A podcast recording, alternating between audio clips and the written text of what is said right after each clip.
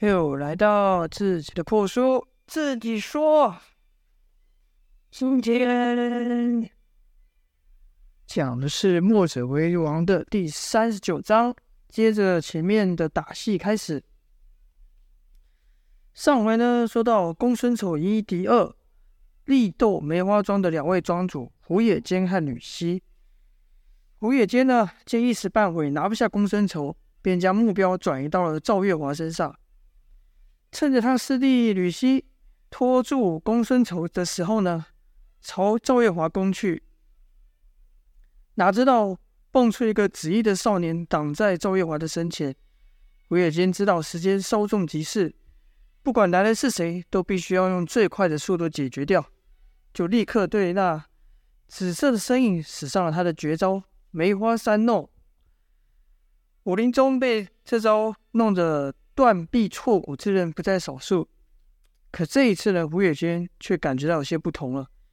他的他的手是抓到了对方，这一推一扭一错的位置也都对，可感觉却不像是打在了人的身上，反而像是打在一根冷冰冰的铁棍上。这一错愕的时候，那铁棍还朝自己猛力一撞。胡野间没想到，居然有人能受了他的杀招，还像无事般的进攻。加上刚才出手务求一击必中，没有留余力，胸口登时就中了一招。胡野间退了好几步后才稳住身形，定睛一看，是一个紫黑的独臂人站在他眼前。童风呢，先前听赵月华对胡野间和吕西这两个的评价后，有了定见，这下。又看到胡野间想施以偷袭，便骂道：“你这就叫偷鸡不着蚀把米，活该！这个卑鄙的小人！”胡野间吃了石刚的一记重拳，虽不至于内伤，但也把他打得一时气色，说道：“你是什么怪物？”石刚呢，还是维持那冷冰冰的表情，看着胡野间，并不回话，就像个门神一样。挡在任何能伤害赵月华的人的面前。童风呢，则是对石刚喊道：“石刚，趁着卑鄙的家伙没缓过气来，赶快把他打倒。”以往呢，都是都是公孙丑叫石光干什么，公石刚才有动作，甚少主动出击。但此刻听到童风的喊声，石刚居然也有了回应。要知道，当当时几人困在岛上的时候呢，赵月华贵为九黎寨的小姐，以她的身份，自然是不用干活了。姚建轩则是仗着自己有些小聪明，不屑干那体力活，借着自己是师兄的身份，将分配到自己要做的工作呢，使唤的老实的师弟童风去做。石刚呢，则是挑起了公孙丑和赵月华的工作，如此就变成，就常常变成是石刚。跟童风两个人一起干活，这两人个性也有点类似。平常的话虽然不多，但彼此间的默契，随着干活的时间越多，就越来越好。而且石刚呢，也讨厌梅花桩的行径，所以听童风这一喊，石刚举起臂就朝胡野间打去。就看石刚一个大跨步来到胡野间的面前，突然间是一个侧身。胡野间就觉得奇怪了，我还没出手，他闪什么？胡野间这念头才刚过，就感觉到有一股凌厉无比的劲风袭来。胡野间赶忙举手去打，就听“砰”的一声响，胡野间的手居然被那怪力给压了回来，甚至打到了自己的头上。这一下可把胡野间给吓坏了，被打的是头昏眼花，也顾不得什么派头了，顺势就地打滚，翻了一圈，泄气的，泄去了全劲。刚站起了身来，石刚又是一拳打来。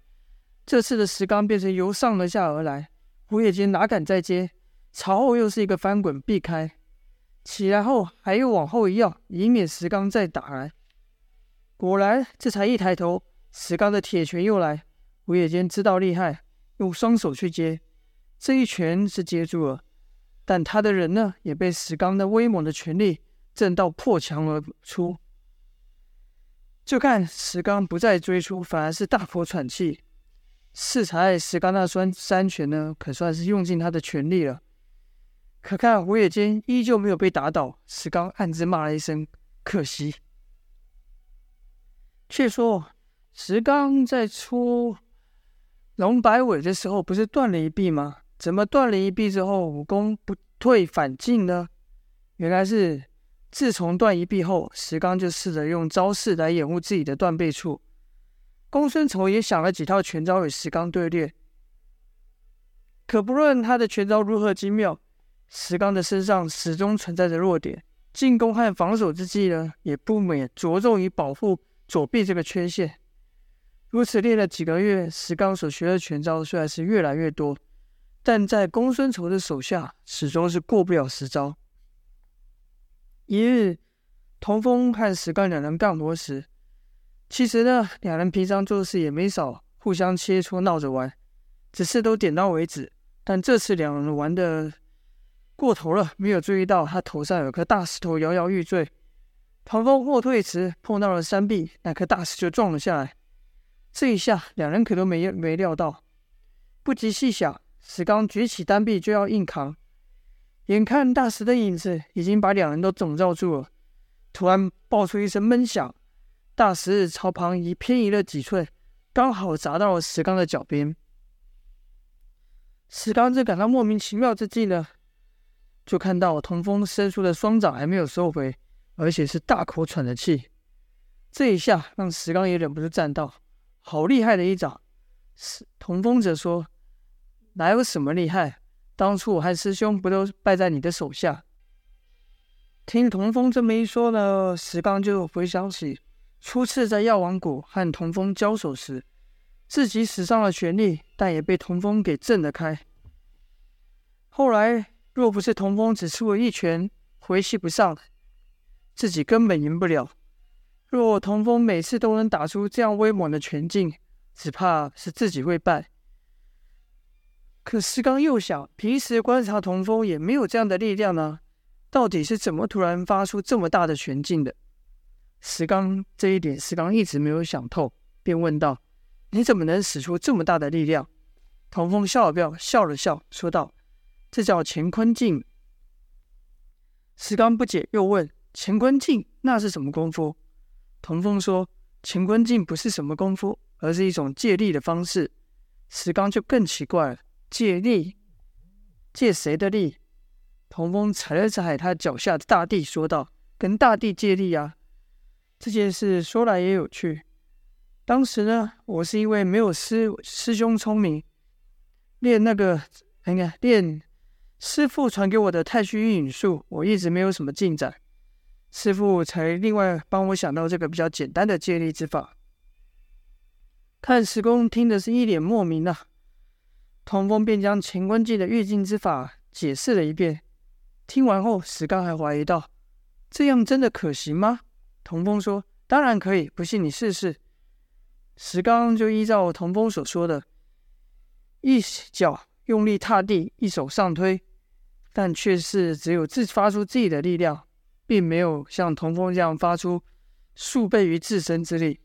童风一皱眉，心想：不对啊，这乾坤镜我师兄也用得用得上，你怎么就不行？难道是发力的位置不对？就教了石刚再试一次，依然不成。两人呢，又从姿势、角度和出招的力道、时间上都研究老半天。可即便石刚和童风做的动作看起来就一模一样，但依旧没办法使出乾坤镜。毕竟啊，这借力之法难前乃冯继子毕生修为，是博大精深，哪是如此轻易就能学成的？在童风悟出乾坤镜之前，浑元功也有小成。那浑元功可是道上的，道不是道上，道家无上的内功心法。可吸纳天地灵气为己用，据说大成者还可融于太虚之间，感受周遭万物的动静。在乾坤镜之前呢，童风也算虽然没有学成太虚运影术，但也学到了这个的道理。借力之法只是童风的一个发想，将这借力之法实体化成乾坤镜的是冯继子。这中间有许多努力，其实随便任何一个人来照方抓药，一模一样的动作就能使出来的呢？可这道理童风不明白。要是旁人呢，恐怕还会认为童风是故意不想说，不想要传授这门绝艺。但石刚却没这样想，因为他了解童风是一个怎么样的人。童风想了半天，也不知道问题出在哪里。看石刚出拳的速度既快且重，便说。你的拳劲又快又重，根本不需要和我一样借力发力。而且我这招有一个致命的缺陷，就是打出一击后就需要休息，待回过气来才能再次使出。石刚点了点头说：“我想也是，要打出这种超过肉体极限的力量，对自身的损耗必然也是相当巨大。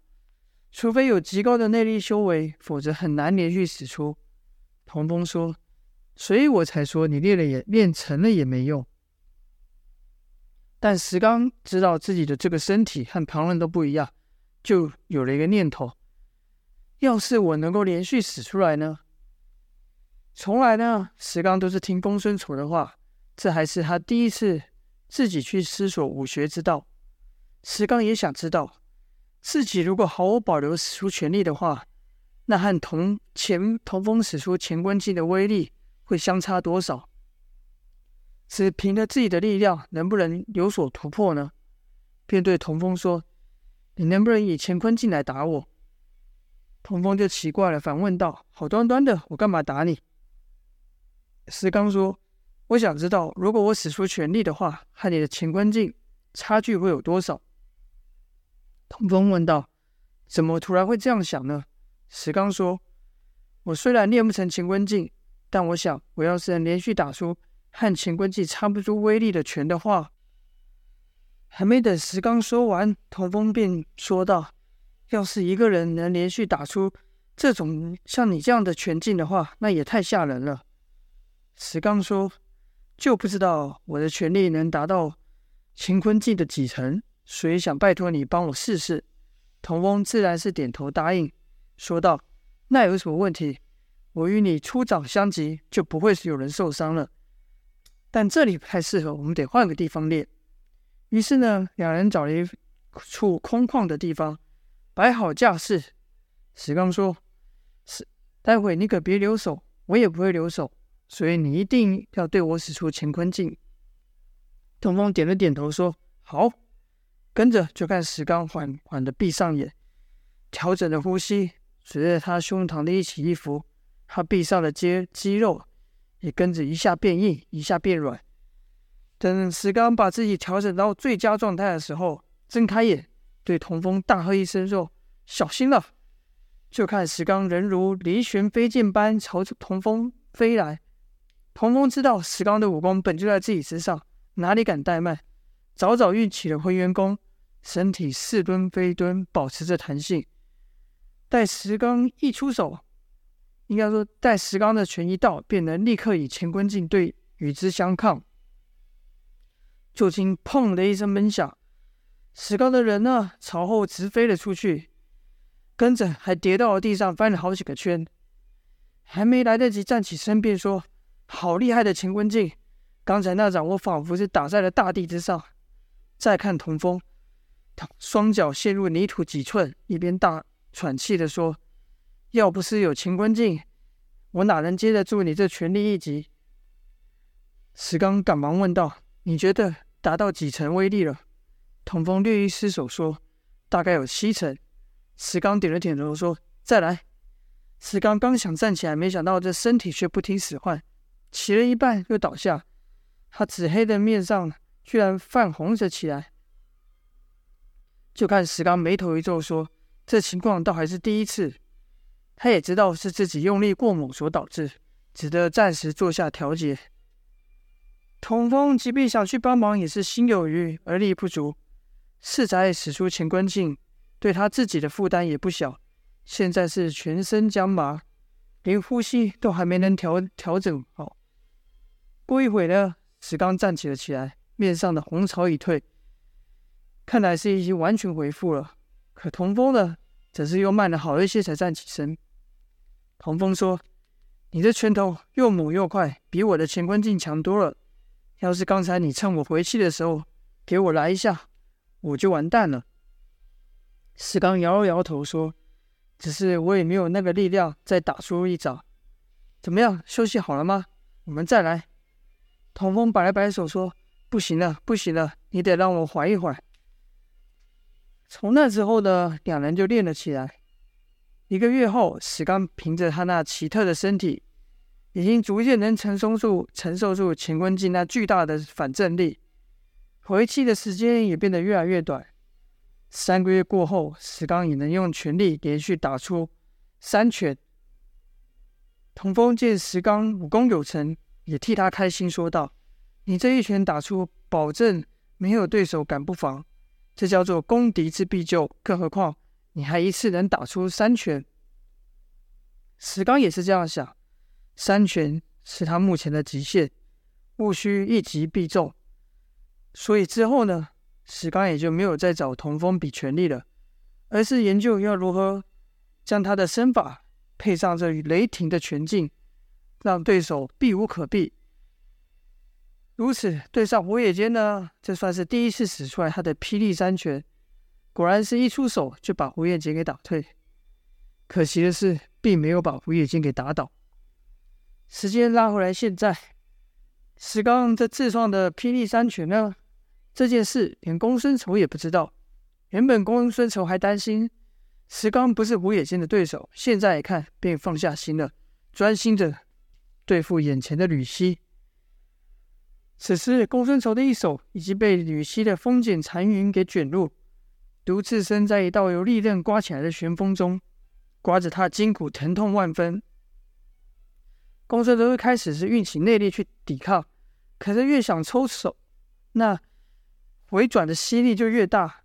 就听吕西得意地说：“没有人能够逃得过我这一招的。”公孙仇则是喝道。这么想我这条手背，行啊，送给你。突然间，吕西就觉得公孙仇那手居然好像变成虚软了，以为公孙仇放弃了抵抗。这一下见猎心起，吕西乐道：“撑不住了吧？你这一手就给我吧。”话才说一半，就听一声闷响，嘣的一下，吕西整个人是飞出数丈，受力巨大，与胡月间。一样将客栈的木墙撞破，飞了出去。跟着是头昏脑脑胀的，勉强站了起来，感觉脸上湿漉漉的，伸手一摸，原来是头上已经被公孙仇打出了血。再看公孙仇，一手垂挂在身上摇晃，好像不是自己的。赵月华担心的问道：“叔，你这手怎么了？”公孙仇说：“小姐不用担心，那种小角色哪伤得了我。”这手背是我自己弄的，跟着就看公孙仇扶着那条胳膊，一个巧劲把手给接上了。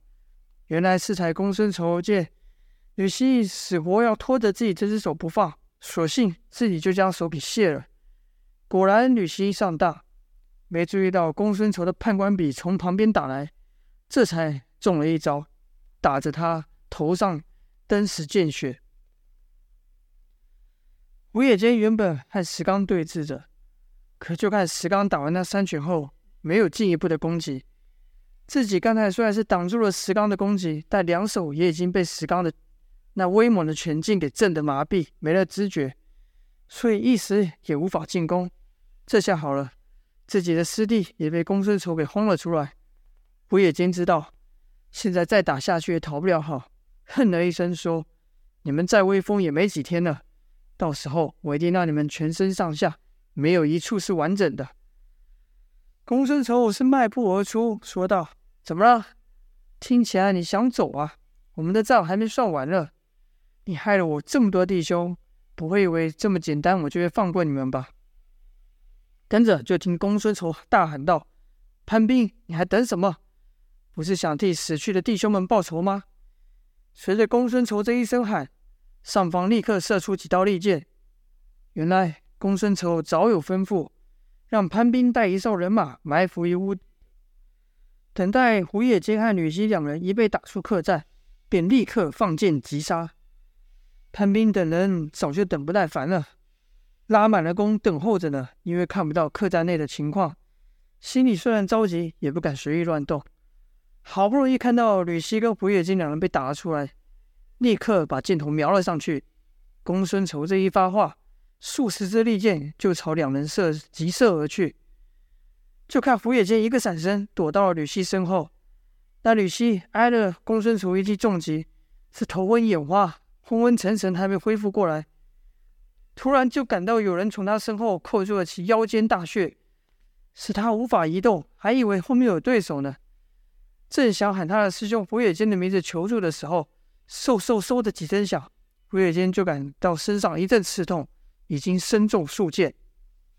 好了，这就是这一章霹雳三拳的内容了。谢谢谢各位的收听，最近打得真精彩。好了，如果各位觉得我这故事不错的话，麻烦帮我按个订阅，非常感谢。拜拜，下播。